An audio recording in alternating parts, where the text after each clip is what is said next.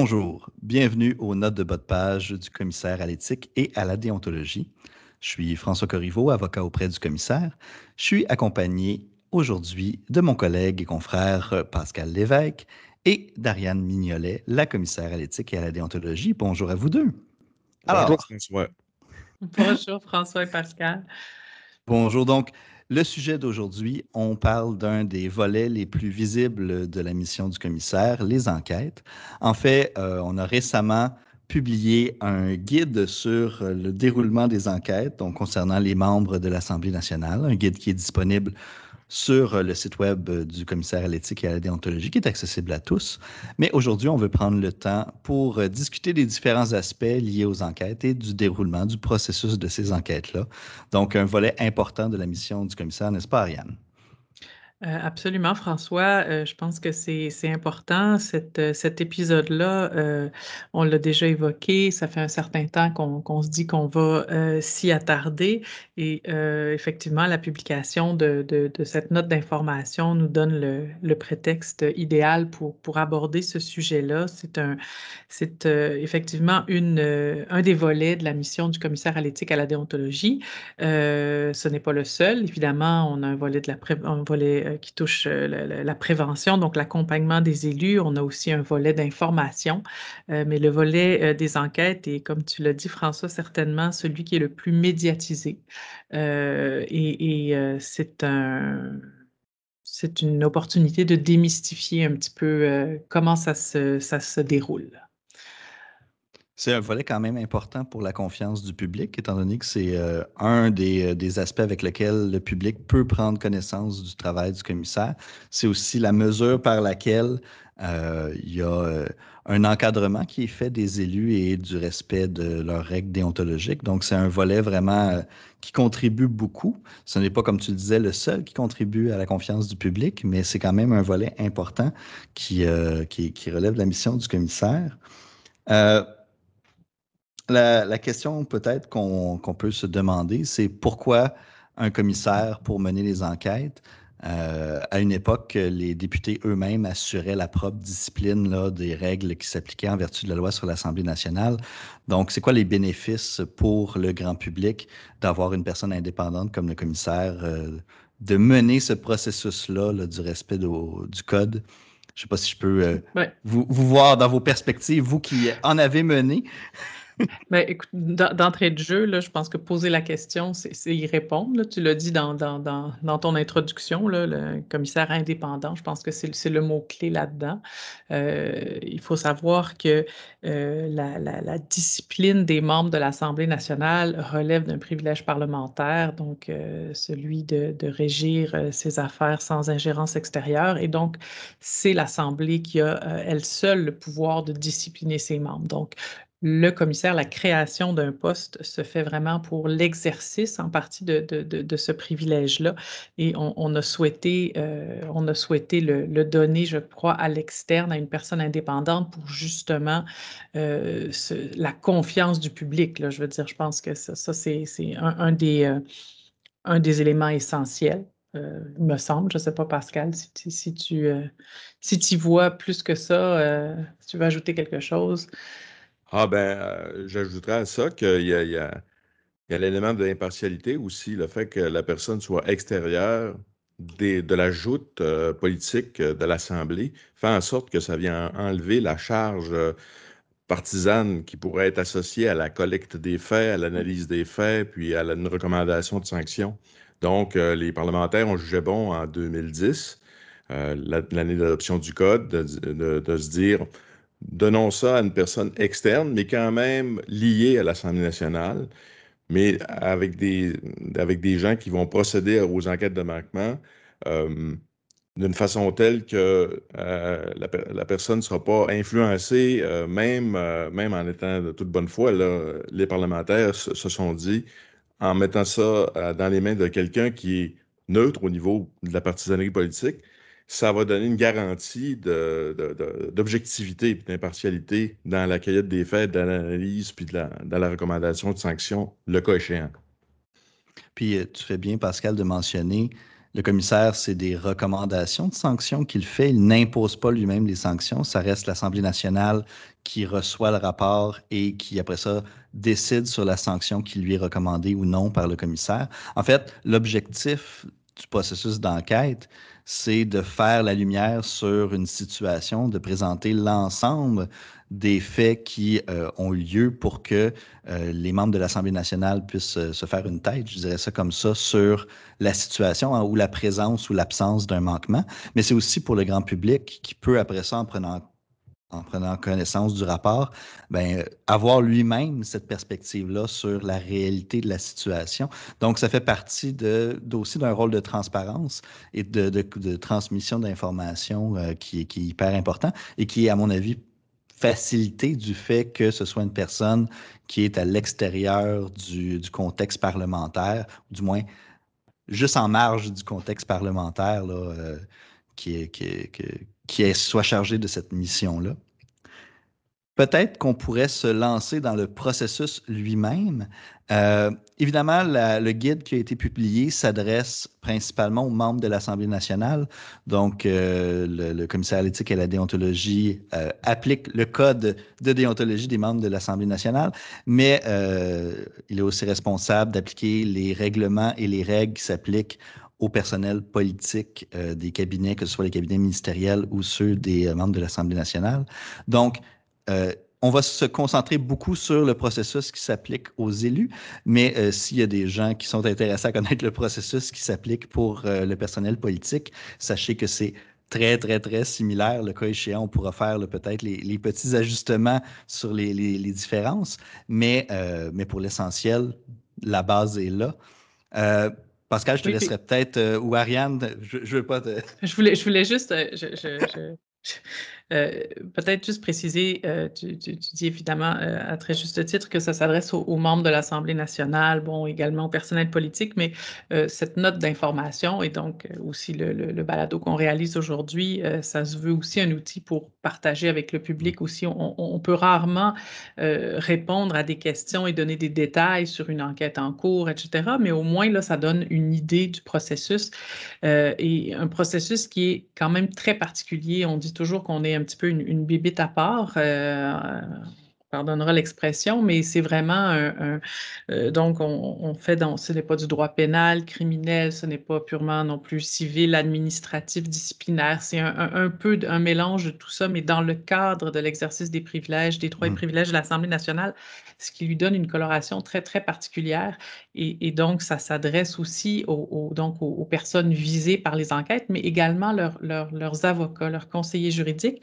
euh, parce que euh, on, le verra, je pense tout à l'heure, on pourra en dire un mot. Donc, mais évidemment, une personne visée peut euh, se faire aider d'un avocat. Et souvent, euh, on a beaucoup de questions dans ces cas-là par par ces, procureurs-là qui ne connaissent pas les façons de faire. Donc, c'était aussi un peu à, leur bénéfice. Euh, je dirais qu'on a pensé faire cette note d'information et, à qui on s'adresse aussi potentiellement aujourd'hui.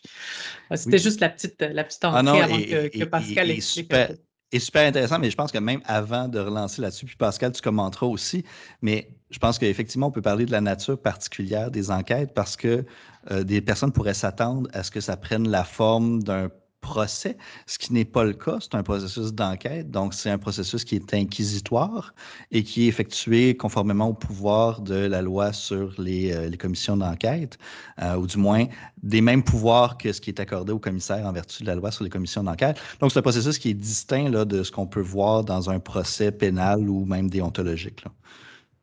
Absolument. C'est parce que dans ce cas-là, comme, tu dis, on, cherche à faire la lumière, donc euh, on n'est pas là pour, euh, pour euh, on n'est pas la partie adverse, si je peux dire, là, de, de, la personne visée, loin de là. Donc, c'est un petit peu là-dessus. Je ne sais pas, Pascal, si tu, étant toi-même affecté, on ne l'a pas dit tantôt, mais je veux dire, je pense, Pascal, c'est le préciser peut-être que tu es vraiment dans le secteur des enquêtes, là, donc dans l'équipe du commissaire, donc tu réalises des enquêtes euh, pour le commissaire. Oui, euh, et à, ce titre, euh, et comme c'est dans un style inquisitoire, à la différence d'un procès classique accusatoire, d'un mode accusatoire où la preuve est administrée et gérée et présentée par deux avocats ou plus, des fois. C'est eux qui ont le rôle d'argumenter sur la présentation, la qualité de la preuve, euh, les questions, les objections. Euh, là, on se trouve dans un mode complètement différent où là, aux enquêtes, on se trouve à être plus de façon, euh, je dirais plus de façon neutre et impartiale. On veut faire la lumière sur les faits. Alors, à, chaque témoin, ce n'est pas le, c'est le témoin de la commissaire, mais c'est c'est pas le témoin de la poursuite ou de la défense. Mmh Alors, à ce moment-là, euh, les règles qui, euh, par exemple, les règles pour ceux qui sont familiers, euh, familiers avec ça, les règles des questions ouvertes par rapport à une question directe, par exemple une question fermée, par, Là, c'est beaucoup plus, euh, c'est beaucoup plus flexible, c'est beaucoup plus, euh, essentiellement, c'est des, des, questions de type euh, ouverte où on va demander des précisions. il peut y avoir des questions fermées, mais d'emblée, avec les témoins, il n'est c'est pas, c'est, pas la même façon d'aborder le témoin que, par exemple, dans un procès, dans un procès criminel ou dans un, même dans un procès civil en litige. En fait, contrairement à un procès civil où les parties sont responsables du procès ou euh, dans, un procès pénal où, encore une fois, c'est les parties qui, euh, qui, qui, présentent leur affaire, c'est ici la commissaire ou le commissaire, l'institution qui mène l'enquête, donc qui mène l'ensemble du processus et, ça lui appartient. Absolument. Je ne sais pas si euh, là, on, je on sent bien qu'on a beaucoup de choses à dire et, on, a plongé dedans, on est dans la nature, tout ça. Peut-être qu'on pourrait se lancer dans, l'ouverture d'une enquête parce que, bon, euh, il y, a des règles qui, sont prévues et euh, une enquête, il y, a des façons qu'une enquête euh, peut commencer. donc, je ne sais pas si on pourrait revenir un petit peu comme au début, on saute d'un sujet à l'autre, mais je, pense que c'est, ça, ça, prouve qu'on a, on a beaucoup de choses à, à partager là-dessus. Peut-être parce que euh, je pense qu'il faut le, dire dès le début, euh, un citoyen ne peut pas demander l'ouverture d'une enquête. Donc euh, ça, c'est peut-être dès le départ le, mentionner. Une enquête, il y a deux façons d'ouvrir une enquête. Donc je peux recevoir une demande qui vient d'un élu et qui me demande de faire enquête sur un autre élu dans une situation donnée. Et l'autre manière, c'est que je peux commencer une enquête à mon initiative. Et donc, quand on dit qu'un citoyen ne peut pas demander une enquête, c'est vrai, mais il peut me transmettre de l'information. Et donc, on reçoit beaucoup d'informations de cette manière-là euh, par, euh, par le public notamment, qui peut me faire part de, n'importe quelle situation et, moi, je vais euh, y donner les suites appropriées. Donc, je pense que c'est important de, de, le mentionner dès le début. Effectivement. Puis ensuite, la question, c'est euh, une fois qu'une enquête est, euh, ou soit que les, faits présentés ou exposés euh, sont suffisants, autant au moment où il y a une demande qui est faite, la première étape, c'est évidemment de faire quelques vérifications. Oui, mais je dirais avant même ça, si tu me permets. Je te euh, permets. Tu, viens de, mentionner rapidement un point qui, je pense, est, essentiel euh, quand on soumet une demande. Donc, quand on, un, député euh, me demande de faire enquête sur un autre député, il doit, soumettre, il doit avoir des motifs raisonnables de croire qu'un manquement au code pourrait euh, avoir été commis. Et à ce titre, il doit soumettre des éléments euh, probants. Il doit quand même me soumettre des faits euh, qui, qui, soutiennent son allégation. C'est très important parce que il ne peut pas s'agir d'une partie de pêche. D'accord? On ne peut pas juste euh, euh, demander au commissaire de faire enquête parce qu'il euh, semblerait, juste pour aller vérifier si tout se passe bien, s'il n'y a pas quelque chose de répréhensible. On ne peut pas faire ça, évidemment, parce qu'on ne peut pas, je pense que la, raison principale, c'est qu'on, comme institution parlementaire, on ne peut pas être, en fait, euh, c'est pour ne pas être utilisé de manière partisane. C'est un souci constant dans le secteur des enquêtes, ça, euh, que, l'institution soit amenée à être utilisée comme un, outil ou un, mécanisme un peu partisan. De, donc, donc, pour éviter ça, euh, il y a des éléments essentiels à rencontrer pour formuler une demande. Puis ça, je pense que c'est vraiment essentiel. Puis des fois, comme tu l'as dit, François, on peut nous-mêmes faire des vérifications, mais avant même ça, je pense qu'il fallait quand même mettre la table au niveau de, euh, de, de ce qui est requis pour débuter une enquête. Puis ce sera peut-être euh, intéressant d'ajouter pour quand c'est des informations qui viennent des citoyens, il ne faut pas, euh, puis là, pour les citoyens qui nous écoutent, ce n'est pas parce que vous avez vu une situation et que vous communiquez l'information qu'automatiquement ça va déclencher une enquête. Des fois, c'est parce que plusieurs personnes vont donner des informations qui vont venir se corroborer. Des fois, euh, parce que ce n'est simplement pas la mission du commissaire d'étudier cette question-là, ça ne pourra pas faire l'objet d'une enquête. Puis, euh, ça nous permet aussi de parler du rôle des médias quand, il y a des journalistes qui font enquête ou qui mettent à la lumière des situations. Ça peut être aussi là, pour le commissaire une source d'information où euh, il y aura matière à approfondir une question. Donc, toutes sortes de situations qui, euh, qui peuvent déclencher des enquêtes. Donc, Absolument, euh, parce qu'on fait de la veille. Tu parles des médias, des citoyens, mm-hmm. mais notre rôle aussi, c'est de faire de la veille là-dessus et, de, de suivre l'actualité. Donc, une enquête est déclenchée. La première étape. Je pense que la. Oui, c'est ça. J'allais dire la première étape, je pense, collègue de la preuve. Peut-être que Pascal, tu pourrais nous, nous, nous, expliquer comment ça fonctionne.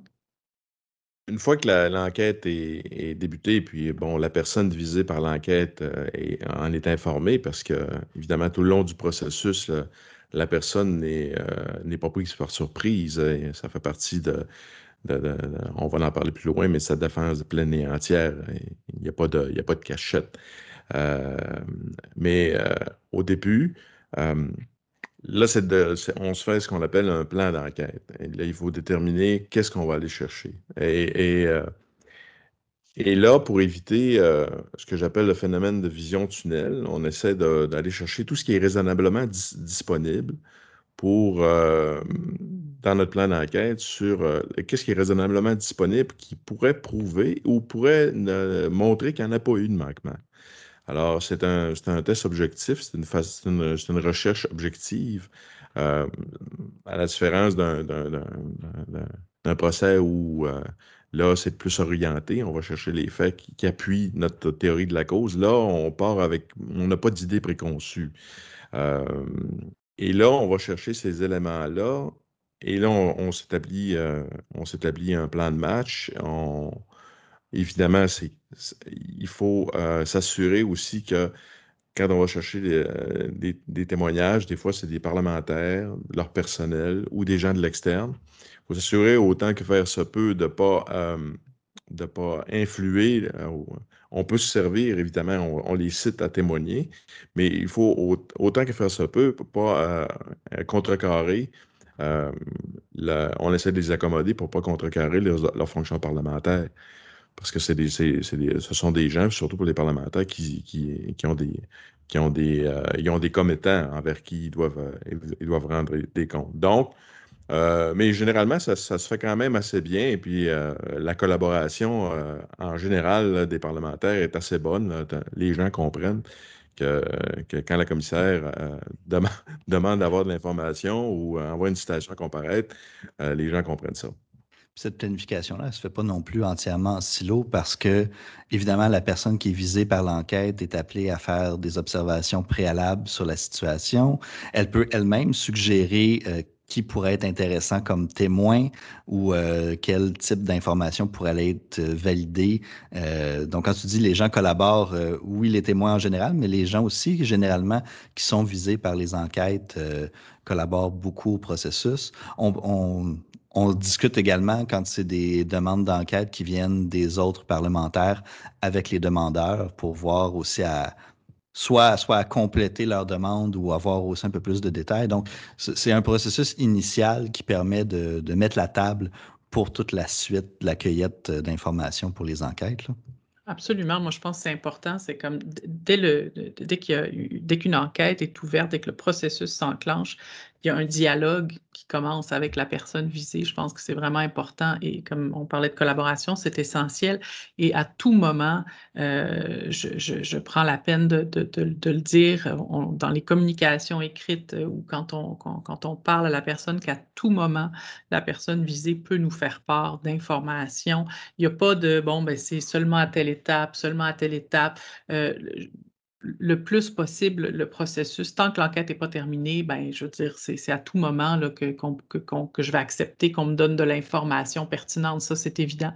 Euh, donc, euh, puis dès le départ, tu l'as dit, François, bon, dès les premières communications, on va inviter la personne visée à nous faire part de tout ce qu'elle estime essentiel euh, euh, pour, pour, pour, comprendre le déroulement, comment de, expliquer la, situation de son point de vue. Donc, euh, ça peut être des communications, ça peut être la rédaction d'une lettre qui explique, ça peut être la transmission de documents, ça peut être une liste de, personnes qui serait pertinent de rencontrer. Ça, je pense que c'est... Puis on, on, en tient compte, évidemment.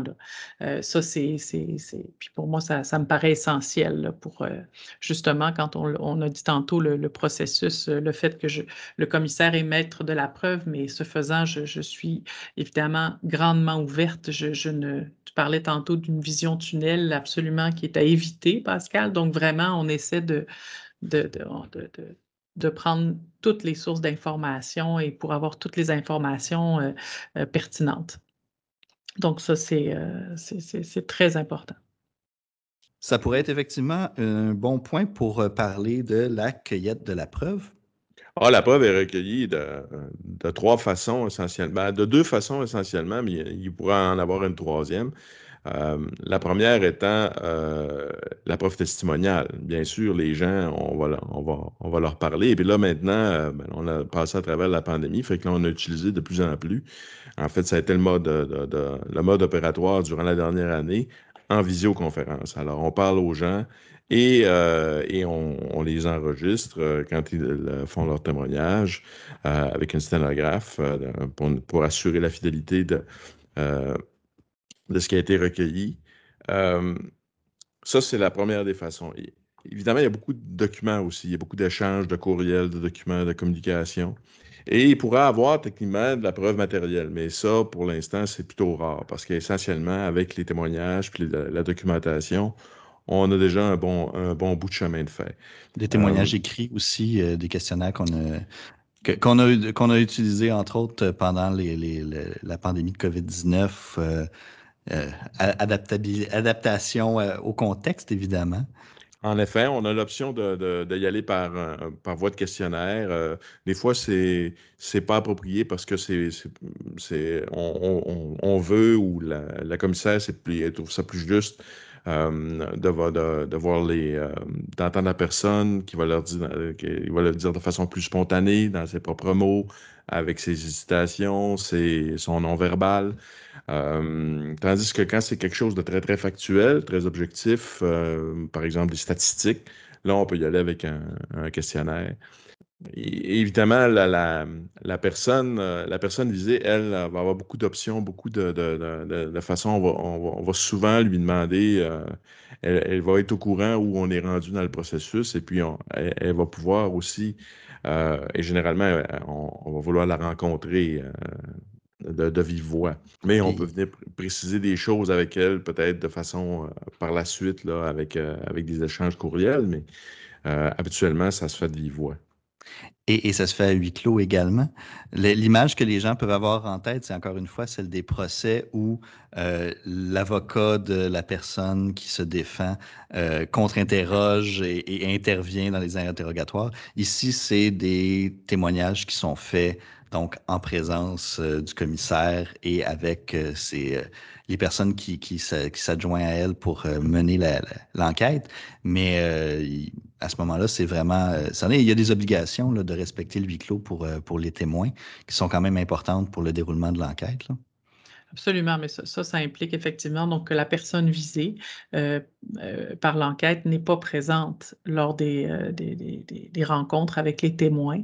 Par contre, je pense qu'il est important de mentionner qu'une fois la collecte des faits qui est terminée, une fois qu'on a rencontré tous les témoins qu'on a qu'on avait identifiés, une fois qu'on a reçu tous les documents, à ce moment-là, on va on va procéder à, la rédaction en quelque sorte de l'exposé des faits, euh, qui va un peu résumer donc tout ce qu'on a comme information, et là on va le soumettre à la personne visée. Donc, euh, comme, comme tu l'as dit tantôt, il y a, euh, François, il n'y a, pas de, Pascal, je ne sais plus, il n'y a, pas de cachette, on fait tout ça évidemment de manière ouverte, donc on, transmet à la personne visée un, résumé des faits, de, de, tout ce qui est pertinent, tout, tout ce dont on va se servir pour l'analyse euh, euh, va, être, euh, va être remis donc sous la forme de, En fait, c'est la première partie du rapport. C'est un projet de, la première partie du rapport qui est soumis à la personne visée. Et là, elle a, euh, le loisir de, on, va recueillir ses commentaires. Est-ce qu'on a bien euh, compris? Est-ce qu'il y a des choses que vous voulez ajouter? Est-ce que ça vous a fait penser à d'autres choses, une autre personne à rencontrer, etc. Donc, euh, ça, c'est une étape qui est bien importante. Et une fois qu'on a recueilli ça, c'est là que l'analyse commence. Donc, quand on a tous les faits devant nous et que tous les faits qu'on a recueillis, euh, la personne visée euh, est au courant de ça. Et donc là, on commence l'analyse à partir de ces faits-là. Donc, euh, on, analyse le droit applicable eu égard aux faits.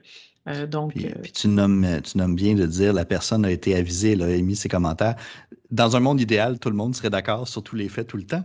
Mais ici, ce n'est pas, pas, pas un projet qui est rédigé de façon collaborative avec la personne visée par l'enquête. Mais au moins, la personne qui est visée par l'enquête peut commenter pour voir s'il y a des faits qui manifestement ont été mal compris, mal perçus ou sont contradictoires par rapport à la perspective que la personne a. Elle peut soumettre d'autres informations, mais c'est ultimement Madame la commissaire qui a le dernier mot là, sur, euh, sur son rapport. Oui, puis on, va le dire, des fois, je veux dire, le, rapport va en faire état de dire, bon, ben, euh, la personne visée considère peut-être que cet élément-là n'est pas pertinent ou que, euh, etc. Puis je vais expliquer pourquoi je, je, je, le considère ou je, ou ne le considère pas. Donc, euh, on, va s'assurer de, généralement de, mettre dans le rapport tous les arguments aussi là, qui ont été soulevés. Donc, même, même, si on considère, si moi, dans l'analyse, je, l'écarte ou je le retiens, on va le mettre. Ça, fait partie euh, au droit à une défense pleine et entière. Euh, ça, c'est très important, je pense, de, le souligner. Et après ça, on tombe sur la partie préférée des avocats, l'analyse du droit applicable. je l'ai dit en début, euh, un des objectifs des enquêtes, c'est évidemment de déterminer s'il y a eu manquement ou non euh, soit au code de déontologie des membres de l'Assemblée nationale ou dans le code du personnel politique, là, aux règles ou au règlement.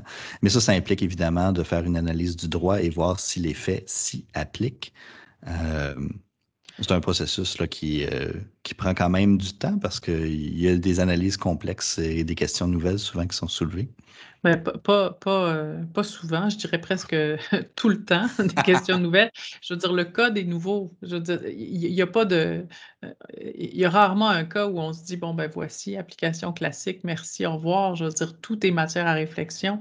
de toute façon, l'éthique et la déontologie, c'est en grande partie, on n'arrête pas de le dire, c'est une question de contexte. Donc, le contexte, les faits sont extrêmement pertinents pour l'analyse du droit.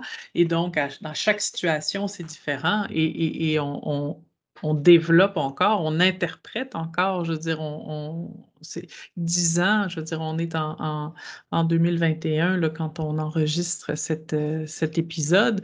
Euh, ça fait même pas dix ans que le code est en vigueur. Donc, euh, je veux dire, on s'entend que pour une institution, c'est très jeune et c'est amené à se développer. Donc, la réflexion, elle est très importante et elle est très importante à faire, mais elle est très importante à expliquer.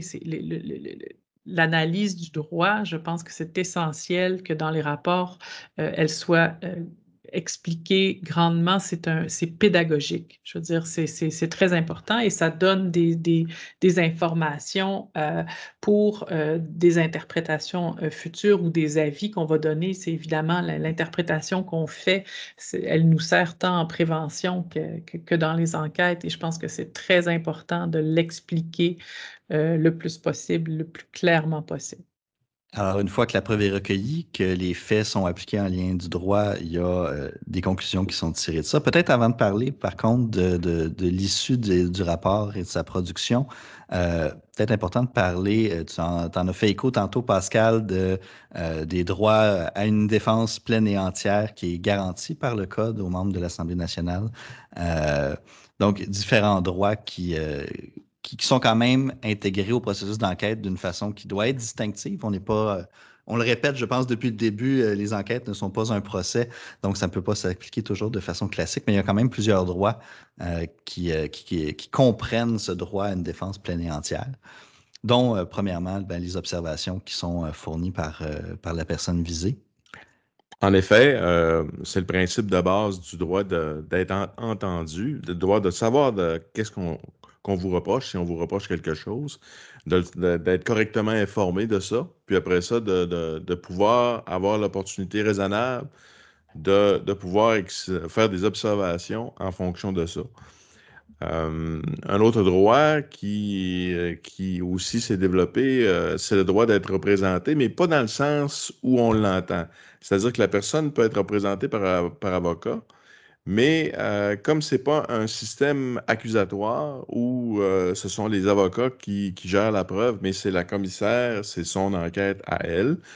Alors, à ce moment-là, c'est euh, plus un rôle de conseiller, c'est un rôle plus effacé, où l'avocat va donner conseil à, sa à, la personne visée sur, sur la façon d'aborder ça, sur sa perspective par rapport aux questions qui sont demandées. Mais on, le, cas classique de l'objection votre honneur, ça n'arrive pas dans, le cas de nos enquêtes.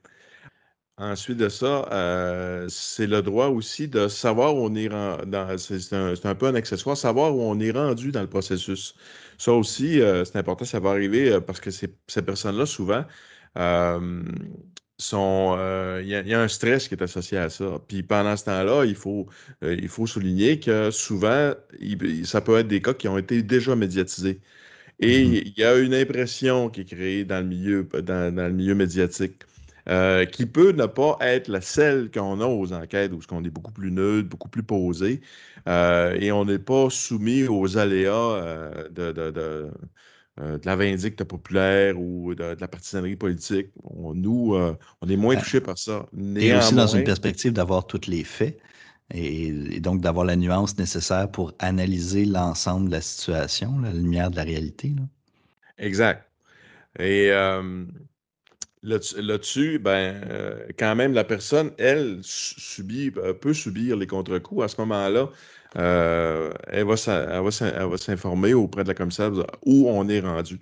Évidemment, euh, tout, en, tout, en, en étant prudente quant à sa prérogative, euh, et là, Ariane, tu peux me corriger, mais la commissaire va donner l'information qu'elle peut donner à la personne pour lui dire où on est rendu, sans, sans bien évidemment, tout en étant prudente en protégeant le processus. Oui, évidemment. Je veux dire, on, informe quand même où on en est rendu. Bon, euh, c'est généralement de toute façon très difficile de dire, euh, bon, il me reste exactement tant de jours, euh, tant de semaines. Non, mais bon, le, cheminement, on, en, évidemment, on, on en, informe la personne visée. J'aimerais ça peut-être apporter une petite précision euh, quand on, parle de défense pleine et entière, les différents droits en cause. Tu l'as mentionné rapidement, Pascal, euh, de, savoir, euh, un des droits de savoir ce, ce, qui nous est reproché. peut-être une petite précision qu'on ne l'a peut-être pas fait tantôt quand on a parlé de l'ouverture de l'enquête comme telle, mais quand c'est à la demande d'un député, alors évidemment, on va transmettre la demande mmh d'enquête à la personne visée pour qu'elle voit exactement ce qui est allégué. Et euh, dans le cas d'une enquête à l'initiative de la commissaire, on parle d'un préavis d'enquête. Donc, à ce moment-là, même le Code prévoit que quand c'est à l'initiative, on doit informer la personne visée euh, qu'une enquête débutera dans un certain délai. On doit donner un délai raisonnable. Généralement, euh, euh, on, peut donner une dizaine de jours, une semaine, dépendant, mais des fois, c'est parce que c'est déjà médiatisé ou, des fois non, mais pour qu'elle euh, soit informée, le préavis va, comprendre donc les informations, les articles en cause, les faits. donc, parce que le critère, on l'a évoqué tantôt, avoir des motifs raisonnables de croire qu'un manquement a pu être commis. C'est le critère qu'on demande aux députés de remplir quand ils formulent une demande. Je, me le donne à moi aussi. Là.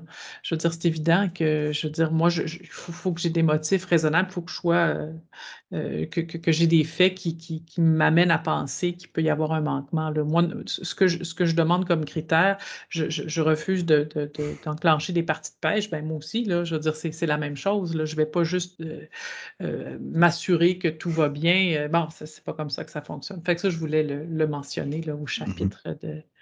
Puis c'est important, euh, Pascal, quand tu disais que les avocats agissent comme conseillers auprès des, élus, si, les élus le souhaitent, ben, d'avoir une idée de c'est quoi les articles qui sont, euh, qui sont soulevés ou qui pourraient, euh, auxquels pourrait avoir eu un amendement. Ça permet aussi à l'avocat de conseiller son client en disant, ben ça c'est l'article qui s'applique, ça c'est les analyses de droit que on peut suggérer, notamment au commissaire nous, comme avocats ou commissaires, on, connaît bien notre loi, on connaît bien nos analyses par rapport à ça et on continue de les travailler. Mais d'avoir des confrères de l'extérieur qui pourraient aussi avoir des analyses à nous suggérer, moi, je serais toujours heureux de discuter de droit avec n'importe qui et tout le temps et, avec des confrères euh, en, général. Donc, euh, ça, peut être aussi une façon de le faire. Puis d'avoir cette connaissance-là de qu'est-ce qui est spécifiquement reproché et nécessaire pour, euh, pour tout le déroulement c'est particulièrement euh, important, euh, euh, on le disait tantôt, là, de, bien expliquer, d'être le plus pédagogique possible dans, dans les rapports d'enquête, parce que souvent, c'est les seuls documents qui font état de, la de notre jurisprudence. et donc, quand un conseiller juridique aide une, personne visée dans le cadre d'une enquête, c'est pas évident parce que l'interprétation euh, elle est, euh, on le dit souvent, c'est un des enjeux, c'est de faire connaître l'interprétation euh, parce qu'elle est essentiellement contenue dans des avis confidentiels. Donc, c'est pour ça que lors des enquêtes, on essaye le plus possible de donner d'informations sur l'interprétation et ça, ça, parce que c'est la seule chose qui, qui, qui, est disponible pour les conseillers juridiques, c'est les anciens rapports d'enquête, c'est des notes d'information, des, des, des, des, lignes directrices, mais c'est la seule chose tangible qu'ils ont. Et je fais un peu de pouce là-dessus. Euh, l'aspect pédagogique fait en sorte que, et la, euh, de concert avec l'aspect euh, institution relativement nouvelle ou qui reste, qui, qui, continue de se développer, fait en sorte qu'il faut trouver un juste équilibre entre, entre le, langage juridique, qui est un petit peu mm-hmm. jargon. ou du moins technique. Ou du moins technique. Et, euh, mais euh, le langage clair et l'esprit de synthèse, parce que le rapport s'adresse évidemment à la personne visée, il s'adresse aussi à tous ses collègues qui peuvent être dans une situation analogue et le personnel politique et à l'ensemble du public et aux médias. Donc, euh, et la plupart de ces gens-là ne sont pas juristes. Donc, il faut trouver un, langage juridiquement juste, mais en même temps accessible à l'ensemble. Absolument. Puis euh, donc, euh, je, pense que euh, ça résume pas mal l'enquête. on a parlé de l'ouverture, de la collecte, de l'analyse, puis l'analyse va, mener à, une conclusion. Donc, analyse, une conclusion soit de, de manquement ou de non-manquement et euh, on l'a évoqué un petit peu euh, tout à l'heure. Donc, évidemment, euh, les conclusions, elles sont appuyées, elles sont motivées. bon, et donc, si il n'y a pas de, manquement, si le, constat est qu'il n'y a pas de manquement, le rapport va faire état de, ce non-manquement et, ça se terminera là. Et si jamais il y a une conclusion de manquement, alors à ce moment-là, le Code prévoit que le commissaire doit euh, décider de l'opportunité ou non de recommander une sanction. Euh, et donc, on parle à ce moment-là d'une recommandation de sanction et non pas de l'application d'une sanction. On l'a dit tantôt, en, raison du privilège parlementaire, il ne peut être question que d'une recommandation de sanction et le cas échéant, c'est soumis au vote de l'Assemblée nationale, qui est la seule à pouvoir appliquer et, accepter de, discipliner un de ses membres. Pour, les constitutionnalistes qui nous écoutent, le, fait de sanctionner, de discipliner les membres de l'Assemblée est un droit exclusif de l'Assemblée qui, euh, qui le conserve euh, farouchement. Donc, euh, effectivement. Tu disais, euh, Ariane, que le processus se terminait là quand, euh, même quand il y avait un constat qu'il n'y avait pas de manquement. Le rapport est quand même déposé à l'Assemblée, dans le sens où, euh, où il n'y a pas de sanction qui est recommandée, évidemment, mais le rapport est quand même rendu public lorsqu'il est demandé par un autre membre de l'Assemblée nationale. Oui, exactement. Quand ça fait l'objet, quand l'enquête a été débutée à la suite d'une demande d'un député, il y a automatiquement la, la production et le dépôt d'un rapport à l'Assemblée nationale. Par contre, quand c'est à l'initiative du commissaire, à ce moment-là, euh, il y a une possibilité de ne pas déposer de rapport. Euh, donc, euh, et c'est une, une prérogative qui est probablement justifiée par le fait, des fois, quand c'est à l'initiative, l'enquête n'est pas connue, n'est pas, et donc peut-être qu'il peut ne pas être opportun de, de, de, de, déposer un rapport. Donc, ça, c'est vraiment la prérogative du commissaire et pour toutes sortes de raisons, ça peut être pour l'intérêt public ça peut être euh, protéger des personnes, euh, des témoins. Il peut, y avoir toutes sortes de raisons qui peuvent euh, faire en sorte qu'une enquête débutée à l'initiative ne fasse pas l'objet d'un rapport. c'est quand même important de le souligner. mais sinon, effectivement, même sans manquement, il y a le dépôt d'un rapport qui clôt le processus à noter euh, quand. Euh, c'est plus rare, mais quand, euh, advenant qu'il y ait une enquête sur un, membre du personnel politique, évidemment, là, il n'y a pas de dépôt à l'Assemblée nationale du, du rapport. C'est transmis à la personne, à l'élu dont, dont le membre du personnel est, qui est responsable du membre du personnel. Évidemment, il n'y a pas de recommandation de sanction non plus. On se retrouve là plus dans, dans des mesures de, de discipline en droit du travail. Mais euh, voilà, donc. Euh, Mais je pense que c'est quand même important de, de, tant qu'à l'aborder, juste de préciser effectivement, quand on parle du personnel politique, donc le commissaire a un pouvoir d'enquête. Par contre, il est quand même plus limité. C'est-à-dire que, bon, je peux évidemment le, euh, débuter à mon initiative, mais c'est pas n'importe qui qui peut présenter une demande d'enquête non plus, donc euh, sur un, membre du personnel politique. Et donc, ça, c'est important. Puis, évidemment, aussi, tu l'as dit, euh, le, rapport n'est jamais public, à moins que la personne, la seule personne à qui le rapport est remis, c'est le, député qui est employeur de, de cette, euh, cette euh, personne-là. Et donc, si euh, le, rapport, je veux dire, si, le député souhaite le rendre public, c'est sa prérogative, mais, mais il ne sera pas déposé à l'Assemblée nationale et, et, il, peut, il ne peut pas y avoir de recommandation de sanction, là, donc de toute façon, du tout à, cette, à cet égard-là. Puis ça, je pense que c'est quand même important de, de, de le préciser. Je pense qu'on a fait le tour. Hein? J'allais vous demander si on ah! avait oublié euh, quelque chose d'important dans ce grand tour d'horizon euh, du processus d'enquête.